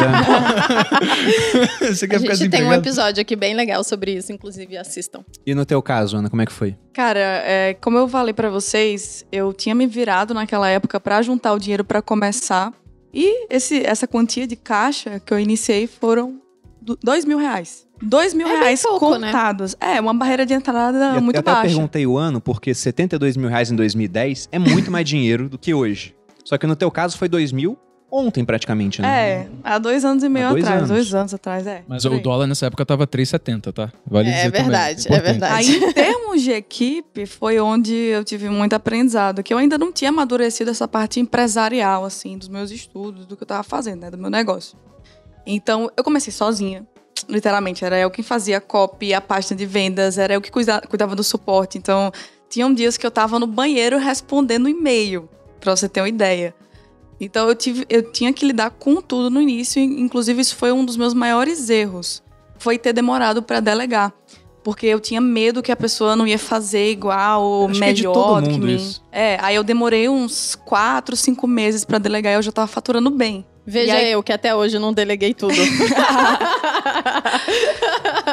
E aí eu percebi que, cara, quando eu deleguei pra primeira pessoa, meio que meu negócio Tirou fez assim, um ó, fardo, pum, né? explodiu. Os faturamentos aumentaram muito. E aí, pro início, quando eu tava começando sozinha, em comparação a hoje, nós estamos aí, contando com freelancer dentro da empresa, estamos com 18 pessoas. 18 indo pro pessoas. escritório físico agora em Alphaville. E você mudou bastante também, porque essa parte de dropshipping você praticamente não, não faz mais, né? É, quem faz é a minha empresa hoje. Ela presta serviços para outras empresas, ou seja, B2B. É um modelo completamente diferente do drop tradicional que as pessoas. É, que geralmente as pessoas veem por aí. E você hoje foca em lançar outras pessoas. Também. É um ativo da minha empresa também. Tem um setor que faz isso, lançamento de infoprodutos e produtos físicos. Produtos físicos também. É, também. E quantas pessoas você tá lançando hoje, assim? Só para as pessoas terem ideia. Cara, duas pessoas. duas só? Duas pessoas. Duas só não, né? Duas só. Porque a gente já trabalhou com isso. Quando a gente começou os produtos digitais, eu lancei o Viver de Renda para testar. Porque a gente ia lançar outros cursos, eu queria ter experiência, nunca tinha lançado curso nenhum. Nosso Uhum. primeiro produto digital foi tipo o seu, Dudu. Você vendia uma planilha, a gente vendeu um e-book feito por mim, cachorrento. Que foi o né? meu primeiro Muito produto ruim digital. assim, mas foi o primeiro. E aí vieram algumas experiências. Começamos a vender online, vimos que era fácil montar uma página de vendas, né, de checkout. E aí já, já ficamos à frente de quem vendia, por exemplo, como você fazia no começo. Manda o e-mail, o cara responde. Aí fizemos palestra, até que criamos o produto online. E a gente começou a lançar vários produtos diferentes, mas com o tempo viu que um, dois produtos eram responsáveis por 80% da receita da empresa. Então não tinha muito sentido focar nos outros. Aí fomos reduzindo para ficar com menos produtos. E o engraçado disso de delegar também é que até a oitava turma do Viver de Renda eu fazia tudo sozinho no curso. E Nossa. eram oito horas respondendo, cheguei a fazer acupuntura pra mão. Porque eu tava ficando Caraca. com tendinite, né? Nossa. E aí depois, quando eu comecei a delegar, eu vi, nossa, melhor coisa do mundo, porque, primeiro, não tem como uma pessoa deter todo o conhecimento. O conhecimento tá disperso pela sociedade. Então, muito provavelmente você vai contratar alguém que, para aquilo, vai ser melhor do que você. Uhum, Ou todos os certeza. e-mails de suporte tem que ser a Ana que vai responder porque ela é a melhor respondedora de e-mail do mundo. Não. E aí, se você delega aquela função, você passa a ter mais tempo pra focar no que realmente importa, que vai levar o negócio Às vezes mais você à nem frente. sabe que vai ser melhor do que o que você faz e acaba sendo, né? Simplesmente você fala, não, a pessoa começa, aí ela comete o erro e você fala, tá vendo? Ah, sabia. Nossa, é, É porque óbvio que ia fazer treinar as pessoas também é muito chato e complexo. Mas depois que você treina, pá, É, leva voa, aí. Você voa. fala, cara, isso ficou muito melhor do que eu jamais poderia fazer, velho. Que o que eu doideira. queria voltar um pouquinho, amor, porque todo mundo falou como que chegou a um milhão, quando chegou, né? E a gente chegou junto, como o Bruno disse. Demorou bem mais tempo que a gente não empreendia de forma Foi, bem foi significativa como vocês fizeram. Então, pra gente foi juntando dinheiro, Juntando cortando os investindo. gastos, investindo para que fizesse que o montante aumentasse de alguma forma. E aí eu tinha 28 e você tinha 30. Aliás, eu tinha 29. É, eu tinha 27, então. E, e aí, depois que a gente. Foi por aí que a gente começou de fato a ganhar dinheiro na internet, né? E aí, a gente fazia várias coisas diferentes, vendia uns produtinhos, começamos a produzir e lançar pessoas que não era a gente. A gente já tinha. Eu já tinha, né, uma audiência boa na internet. E mesmo assim, eu não tinha segurança pra fazer o meu produto. Não queria fazer o meu produto. Tinha uma puta resistência com venda. Aí eu demorei bastante tempo, então, pra lançar o meu próprio produto. E mesmo assim, quando eu lancei, não foi o meu produto que eu, que eu tenho hoje. E até não deu um milhão, né, nesse primeiro produto. Não, não, deu. E aí, a primeira vez que eu lancei o meu produto-chave de hoje, que é o Materializa, eu também não fiz um milhão. E aí, só depois de bastante tempo de maturação do produto que eu consegui, de fato, fazer ele deslanchar e funcionar. Até então, o Bruno já, já tinha bem- bastante sucesso no produto dele, que era o Viver de Renda, que até hoje é um sucesso. E as pessoas falavam, ah, você vai lançar um produto pra quê? Né? Seu marido já tem, você já faz outras coisas, já ganha dinheiro com outras coisas, né? É, tem muita gente que fala, nossa, já ganhei dinheiro com 400, por que, que você quer mais? Como assim, velho? Vou ficar parado? que pergunta é essa, É cara? porque talvez nem deva ter passado na cabeça da maioria das pessoas que tem como a gente extrair de uma maneira muito mais eficaz a audiência que a gente tem, né? O pessoal acha que é, assim, é cê- só AdSense e tal. É, tipo, pô, uma E o coisa que o, é o nada. primo, eu tinha muito, compacto muito É com nada. você, Malu, em relação ao que você falou da crença de, pô, você resistir a oferecer alguma coisa, né? Porque durante as jovens eu fazia um vídeo e tinha muita gente que falava: caralho, aí, ó, entregou pra caramba e não vendeu um curso. Paguei pau. Aí depois eu vou lá e vender o curso, sabe? Eu falo, ah, não, mano, vou fazer não, sabe? Vou manter isso daqui, porque, de fato, o meu tio, ele tá certo. Eu sou um moleque de 21 anos, sem diploma, que não tem credibilidade. Tô entregando de graça, de graça não tem como reclamar, tá recebendo, entendeu? Tá, porra, não tá pagando nada. E aí depois fechei com o primo. E aí o primo chegou e falou: Perrucho, vamos conversar então. Cara, é o seguinte, ó. Você não quer fazer, tá bom. Agora deixa eu falar uma parada. Quantas pessoas você acha que se identificam com você e podem se beneficiar do conteúdo que você tá oferecendo de forma muito mais estruturada porque elas querem assistir isso de É você? isso. Exato. Você tá fazendo um favor. As pessoas é egoísmo da sua parte privar elas disso. Então você tem a sua obrigação com a sociedade de fazer. Eu falei, caralho. Não, é uma troca voluntária. Foi pô. exatamente O assim. pessoal só vai comprar o curso se quiser. É lógico. Até hoje eu nunca tive que botar arma na cabeça de ninguém e falar, compra o viver de renda. se for necessário um dia, Talvez, né, amor? mas até hoje nunca precisou. A pessoa compra porque, na opinião dela, o curso vale mais do que o dinheiro. E eu continuo vendendo porque eu acho muito interessante pra mim, né? Porque o tempo que eu tô empregando ali e a recompensa financeira, É a positivo. recompensa, na minha opinião, é positiva. É, e no nosso caso, é interessante que vocês fizeram muito mais rápido porque começaram certo. Vocês focaram no empreendedorismo. A gente focou em primeiro poupar e investir, e aí, se eu for pegar desde o do primeiro investimento, que foi com 17, demorou 12 anos pra isso acontecer. Ou pegando desde que a gente estava junto, foram 8 anos. E com o empreendedorismo e o foco no marketing digital, aí foi muito mais rápido. Aí foi em coisa de 7 meses que a gente fez o primeiro milhão. E sete meses depois veio o segundo, e depois o terceiro. Cada vez e mais assim rápido. foi. Cada vez mais rápido. Foi bizarro, foi bizarro. O 7 em 1 minuto do Bruno Perini. Chegou É, a ser sete em um teve minuto. Teve isso. Caraca, Ah, já teve também múltiplos sete em menos Uau. de Não, três E minutos. isso é uma coisa que só a internet, né, é possível fazer. Mas o, o Bruno, ele tem um efeito com o nome dele, né? Tipo, esse é o efeito Perini. Eu não porque, gosto assim- desse efeito Perini. Não, mas é pô, só você, né? Porque o- assim? o- uma vez no, num evento do Hotmart, o pessoal me apontou, tá lá o Bruno, é o cara dos dois minutos. Eu falo, pô, essa frase, dependendo do contexto, fica muito ruim. né? o cara dos dois minutos não, não pega bem pra mim. Mas eu tava feliz do seu lado, Pois amor. é, então, talvez eles interpretassem Tá do modo tudo certo. correto. Mas o que eu ia falar é que tem um bilionário americano, já falecido, já que era o J. Paul Getty. E todo bilionário tem uma, uma aura, assim, de sabedoria, né? Pô, o cara chegou lá e os repórteres faziam entrevistas com ele e perguntavam, ah, qual é a fórmula do sucesso pra você? E ele falava, né? Acorde cedo, trabalhe duro e encontre petróleo. Porque ele encontrou petróleo. Só que não é uma fórmula replicável. Até porque se você encontrar petróleo aqui, ele não é seu, é da União. né? Qual seria a fórmula do sucesso pra vocês hoje, assim? Por que que, Ah, legal. que vocês acham que chegaram lá? E o que, que você poderia falar? Olha, pra mim a fórmula do sucesso tem a ver com isso. É, Eu acho que são três coisas. É, primeiro, é disciplina. Disciplina de você resistir às tentações pra deixar de fazer aquilo que você sabe que é certo. Porque, tipo, bem mal todo mundo sabe que se você ficar o dia inteiro assistindo Netflix, aquilo não vai te dar dinheiro. Se você a dormir até tarde, quando você sabe que tem tarefa pra fazer, aquilo também não vai te dar dinheiro. Então é disciplina pra você resistir às tentações de curto prazo, tendo porquês que são maiores das desculpas de você não fazer aquilo. Depois a consistência, porque de nada adianta você ter disciplina em um dia se você não mantiver isso por longo prazo. No, no caso das jovens, foram oito meses até de fato eu saber que, pô, beleza, eu não preciso mais ficar sem sair de casa, eu posso sair com os amigos pra tomar um chopp, tá ligado? E, por último, é adaptação às circunstâncias e desenvolvimento é, sempre. Porque você não pode ficar aplicando sempre a mesma coisa, esperar que você vai ter os mesmos resultados, porque o mundo muda.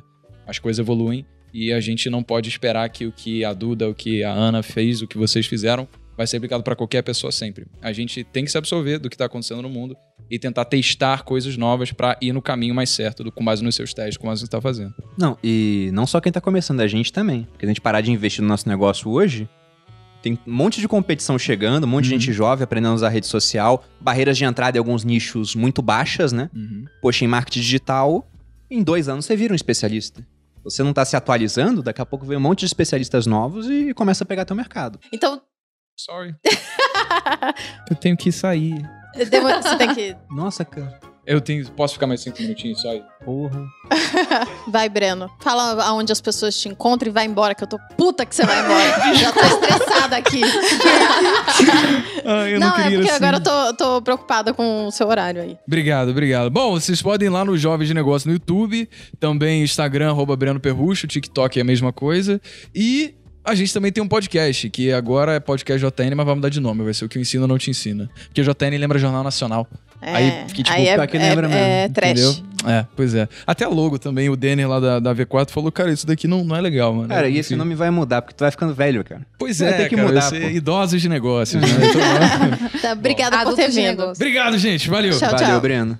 E você, Duda, sua forma do sucesso? Cara, eu adoraria ter uma fórmula do sucesso pra vender. Eu adoraria ter um fórmula Nossa, do é- é sucesso. muito bom, eu né? ia amar. Nossa, eu ia faturar. Mas o que, que você acha que, Ah, que fez com que você chegasse até aqui? Pra mim, eu acho que conhecimento é a base de tudo, né? Então, assim, eu vejo que tem uma galera que vê, por exemplo, escuta aqui o podcast, fala assim, ai, que massa, elas ganham dinheiro com a internet, elas vão com tudo. Mas elas esquecem da base, assim, dos princípios, e elas esquecem de estudar o que elas precisam estudar. A pessoa quer ser especialista em marketing, mas ela não tá disposta a passar horas e horas estudando sobre marketing.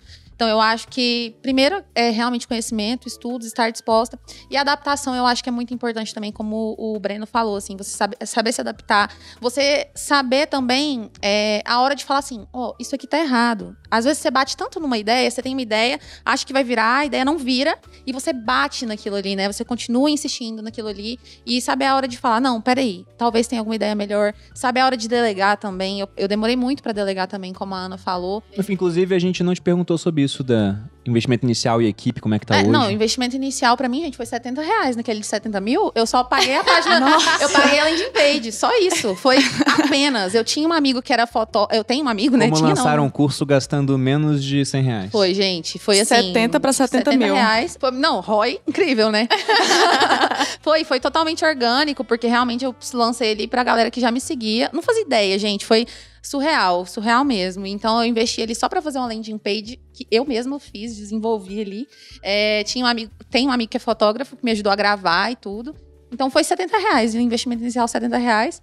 É, e, e aí voltou 70 mil. Depois eu comecei a realmente investir em equipe e tudo mais. Hoje a gente tem 12 pessoas lá trabalhando co- comigo, né? Em, em tráfego, Nossa, em 12 infraestrutura, pessoas? copy.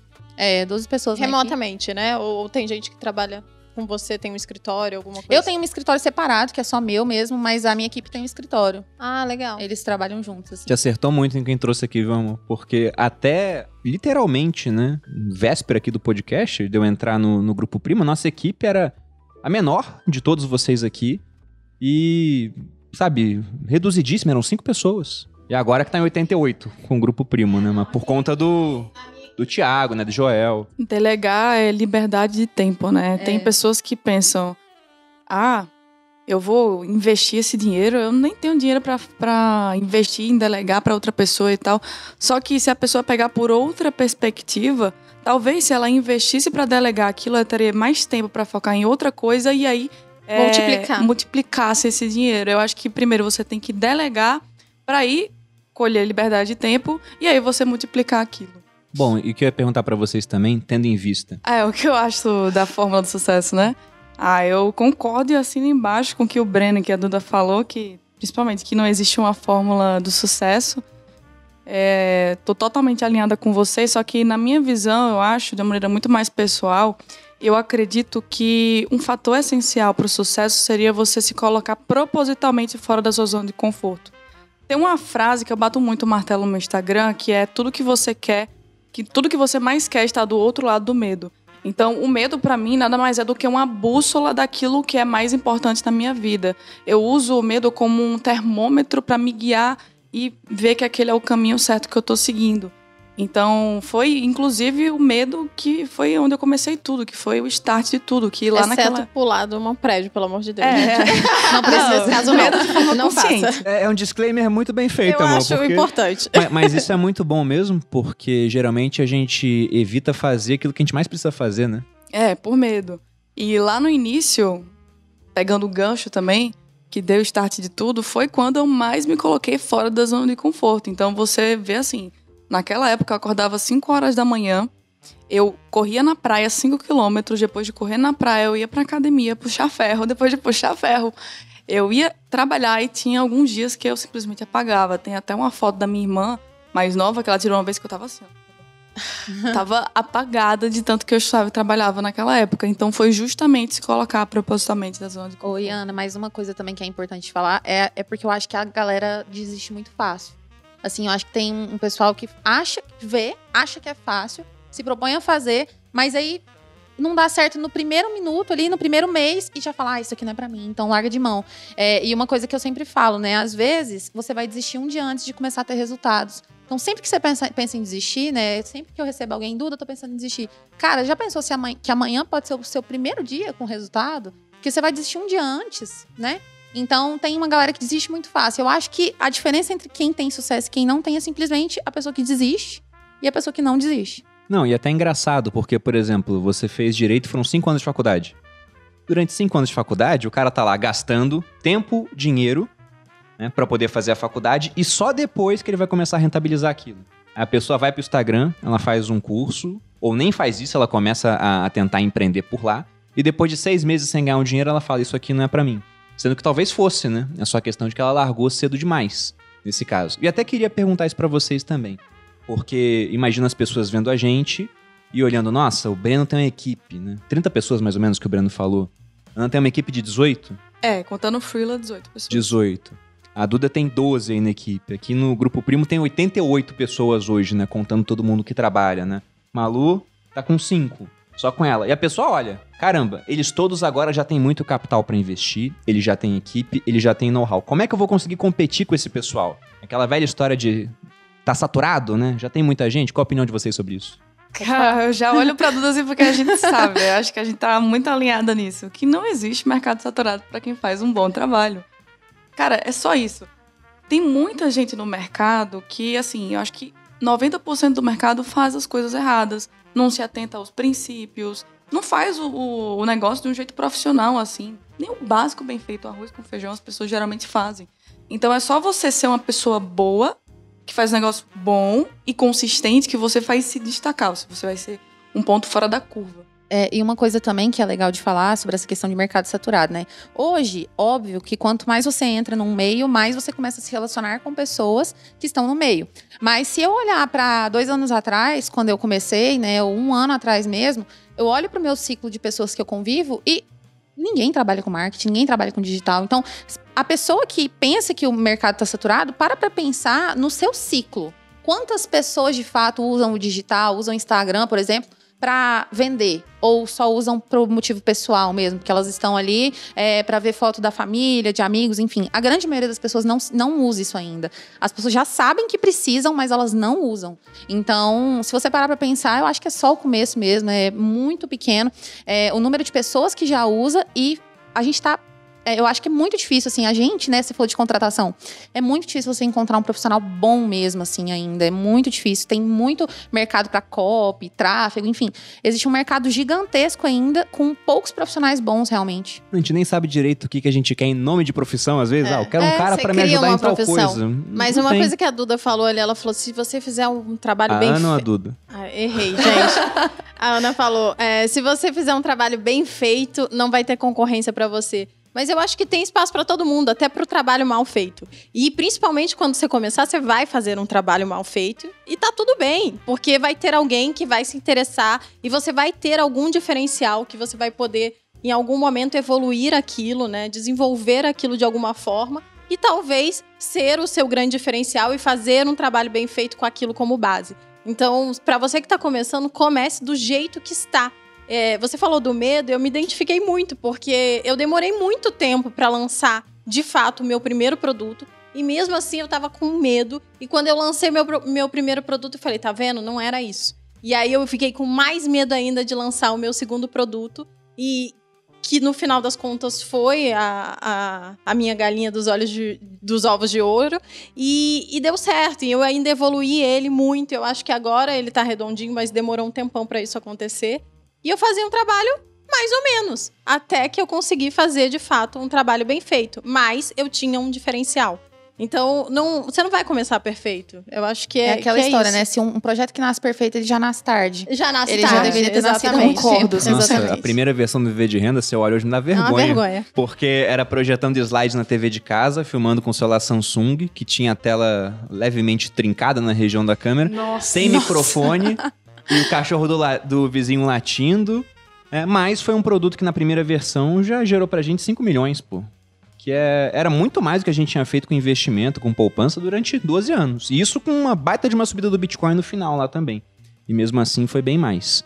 Sobre essa questão de venda, também acho que o pessoal fica olhando esses números muito grandes. Nossa, 250 mil seguidores, 200 mil, 100 mil. E se esquecem que vendendo algo de mil reais para mil pessoas já dá um milhão, né? Exato. Não tem que vender para 10 mil pessoas. Pô, se você tiver mil fãs fiéis, cara, você tá muito bem. Eu Você tenho tá uma bem. seguidora de que tem 5 mil seguidores até hoje. E ela faz um estrago aí. Não é milhão, mas ela vende Não, ela muito vai bem. chegar lá, né? Vai chegar uma Mas hora alguns ou outra. E é ela chega. 5 mil seguidores, gente.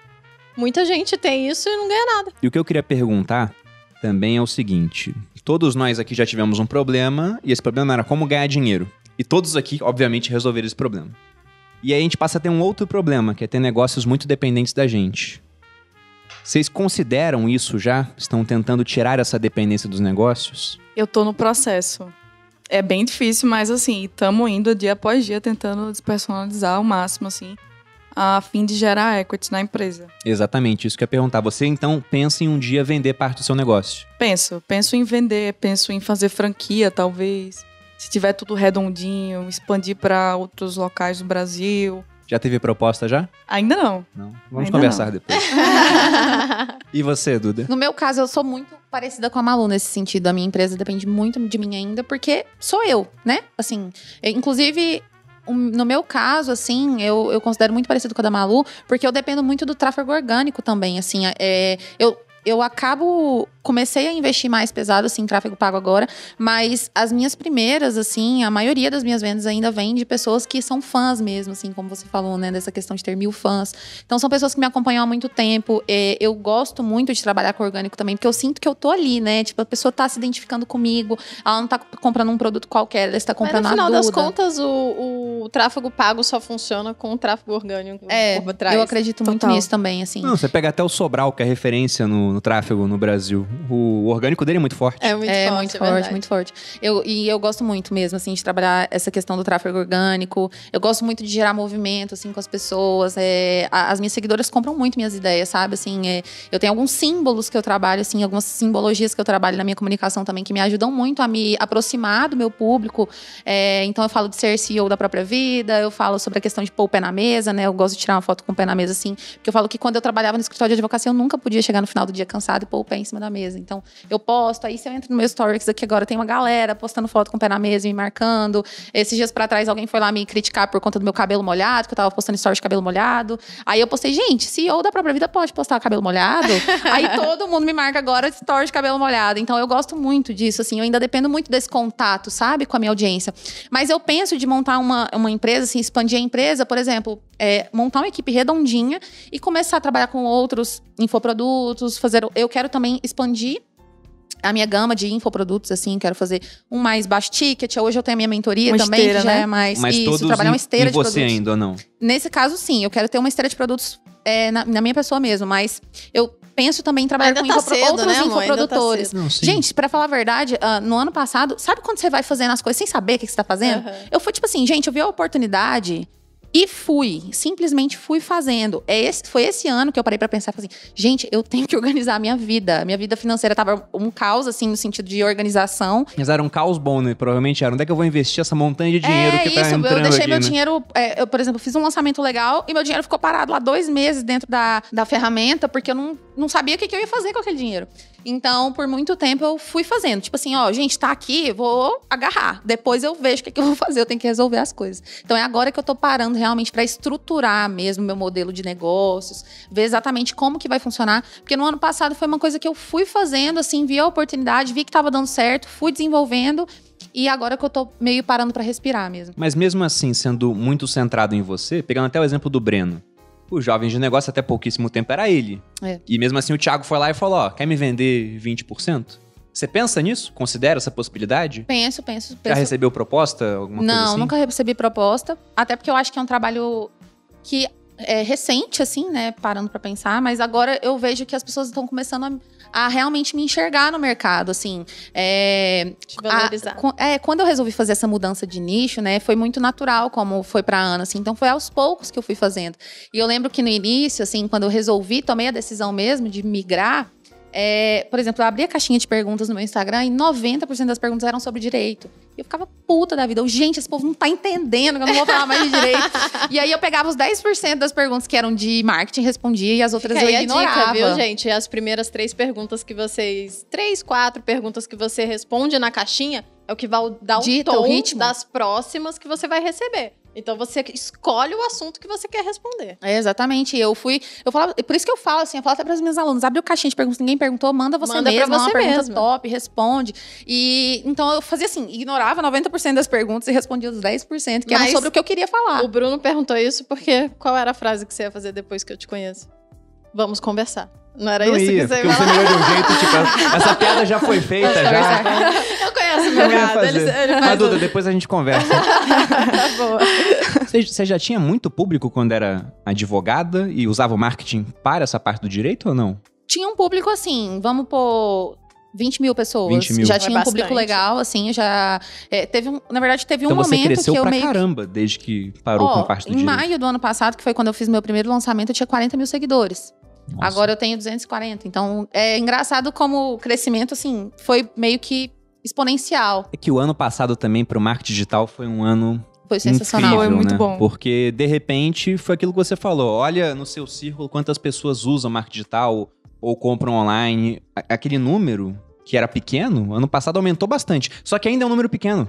Muita gente nunca comprou online. Em 2020 a gente teve 60% de pessoas que compraram a primeira vez, um negócio assim. É. Era absurdo, foi uma estatística que o Paulo falou pra gente no primeiro podcast, né? E uma coisa interessante, o Paulo Cuenca, que já veio aqui no primeiro podcast, lançou o curso dele ano passado, bombou.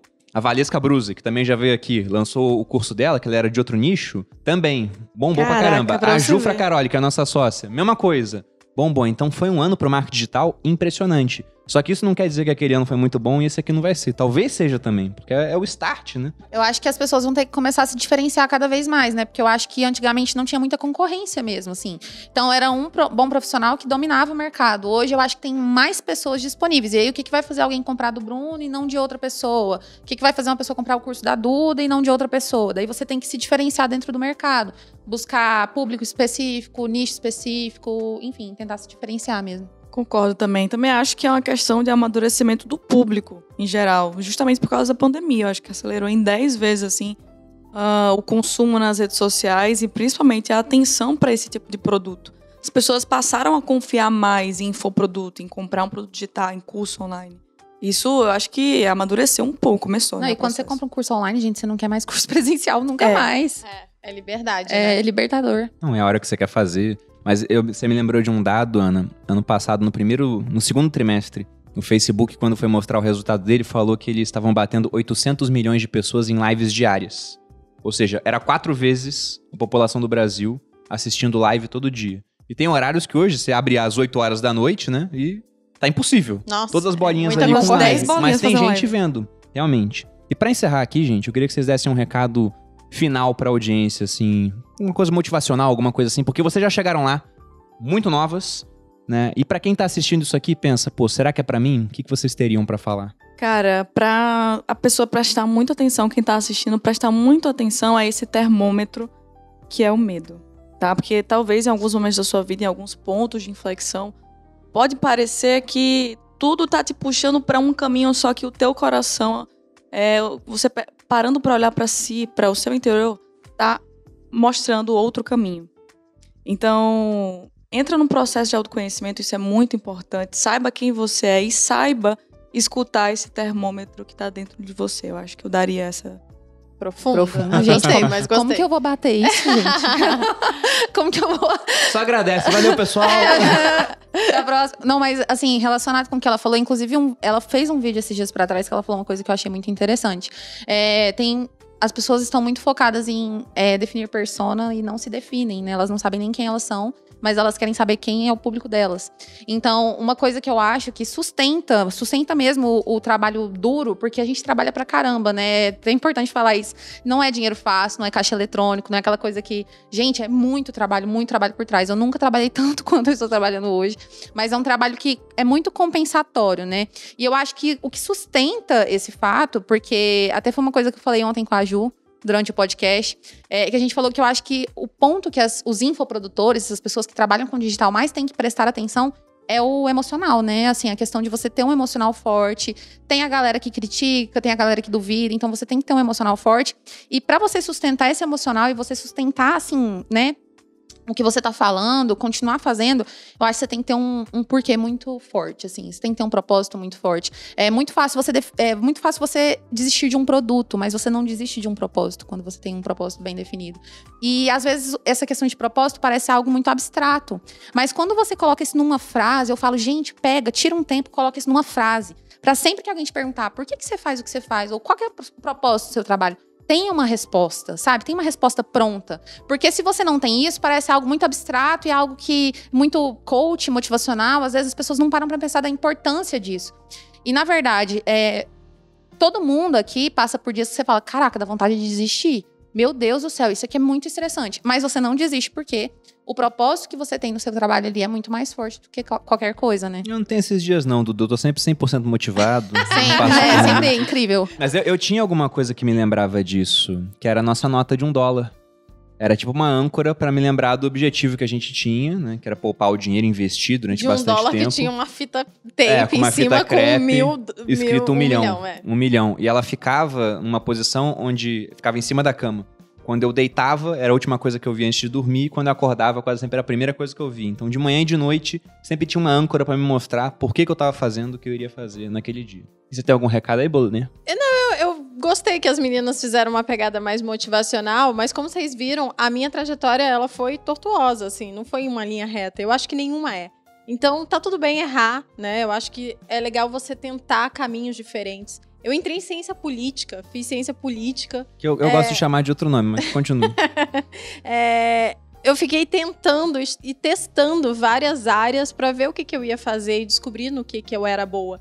Então eu acho que você também não precisa ter a resposta. No caminho, né? Às vezes a gente encontra. Vai, vai tentando, vai, vai vendo o que você gosta. E sobre produtos digitais, já que a gente está nessa história, geralmente está na sua cara. Geralmente é sobre o que as pessoas mais te perguntam. Então, sobre o que, que você vai lançar?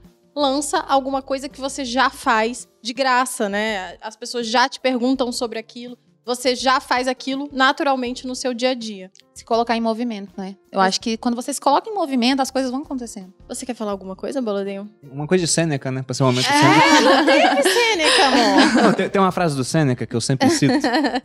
que ele fala que o homem sábio considera a razão de todas as suas ações, mas não os resultados. O começo está em nosso próprio poder, a fortuna decide o assunto. Então, é o que meio que a Duda falou, a Ana também, você faz alguma coisa, você não sabe qual vai ser o resultado, mas como a gente viu aqui ao longo do podcast, o custo para você tentar no mercado digital é muito baixo. Você começa com quase nada, você tenta, às vezes não vai dar em nada, mas você não gastou muita coisa. E às vezes aquele negócio muda a sua vida, igual mudou a vida da Ana, mudou a vida do Breno, mudou a vida da Duda, mudou a sua vida e mudou a minha também, né? Então esse seria o, o recado final. Tenta. Se não der certo, é um custo barato. E se der certo, talvez você mude de vida. Como que a gente acha vocês nas redes sociais? Duda primeiro. Acertei agora. é, meu Instagram, né? Meu principal meio de comunicação é o Instagram mesmo. Eu sou é, arroba Maria Eduarda SV. E YouTube também tô começando a trabalhar por lá agora. Eu faço lives toda quinta-feira ao meio-dia com algum assunto é, voltado para o marketing de conteúdo. É, Duda Vieira, o canal. Só colocar arroba Ana Jordes, Ana J-O-R-D-S, que você encontra nas minhas redes sociais. Eu também, como a Duda, sou mais ativa no Instagram e no YouTube também. Instagram e YouTube, acha lá. Você, amor? O meu? Instagram, Bruno Underline Perini canal do YouTube Bruno Perini, ou Você Mais Rico, e tem o canal dos sócios também, para quem estiver assistindo é, pelo YouTube, é só se inscrever. Para quem está no Spotify ou outras plataformas de áudio, vá no YouTube e pesquise os sócios para você poder ver a versão em vídeo, que é sempre mais interessante. Que tem as nossas caras e bocas lá, que são sempre muito legais. E não esqueçam também de se inscrever no, no Spotify, também vocês podem se inscrever lá no canal. E nesse canal do YouTube, se você estiver no YouTube, dê o like também, que a gente gosta. Sai todas as quintas-feiras, às 6 horas da manhã, nas plataformas de áudio. E no YouTube, meio-dia, com estreia. A gente sempre tá lá dando pitaco, conversando, falando besteira. É sempre legal. E vocês também podem me encontrar no arroba maluperini, porque a gente fala de várias coisas lá bem legais o geral, o pano de fundo é um estilo de vida saudável, mas a gente. Ah, é o Instagram mais legal tudo. do Instagram. o perfil mais legal. A gente fala um pouquinho de tudo, é muito bom. É isso, gente. Obrigada pela presença de vocês aqui e obrigada pela audiência também. Obrigado, pessoal. Até mais.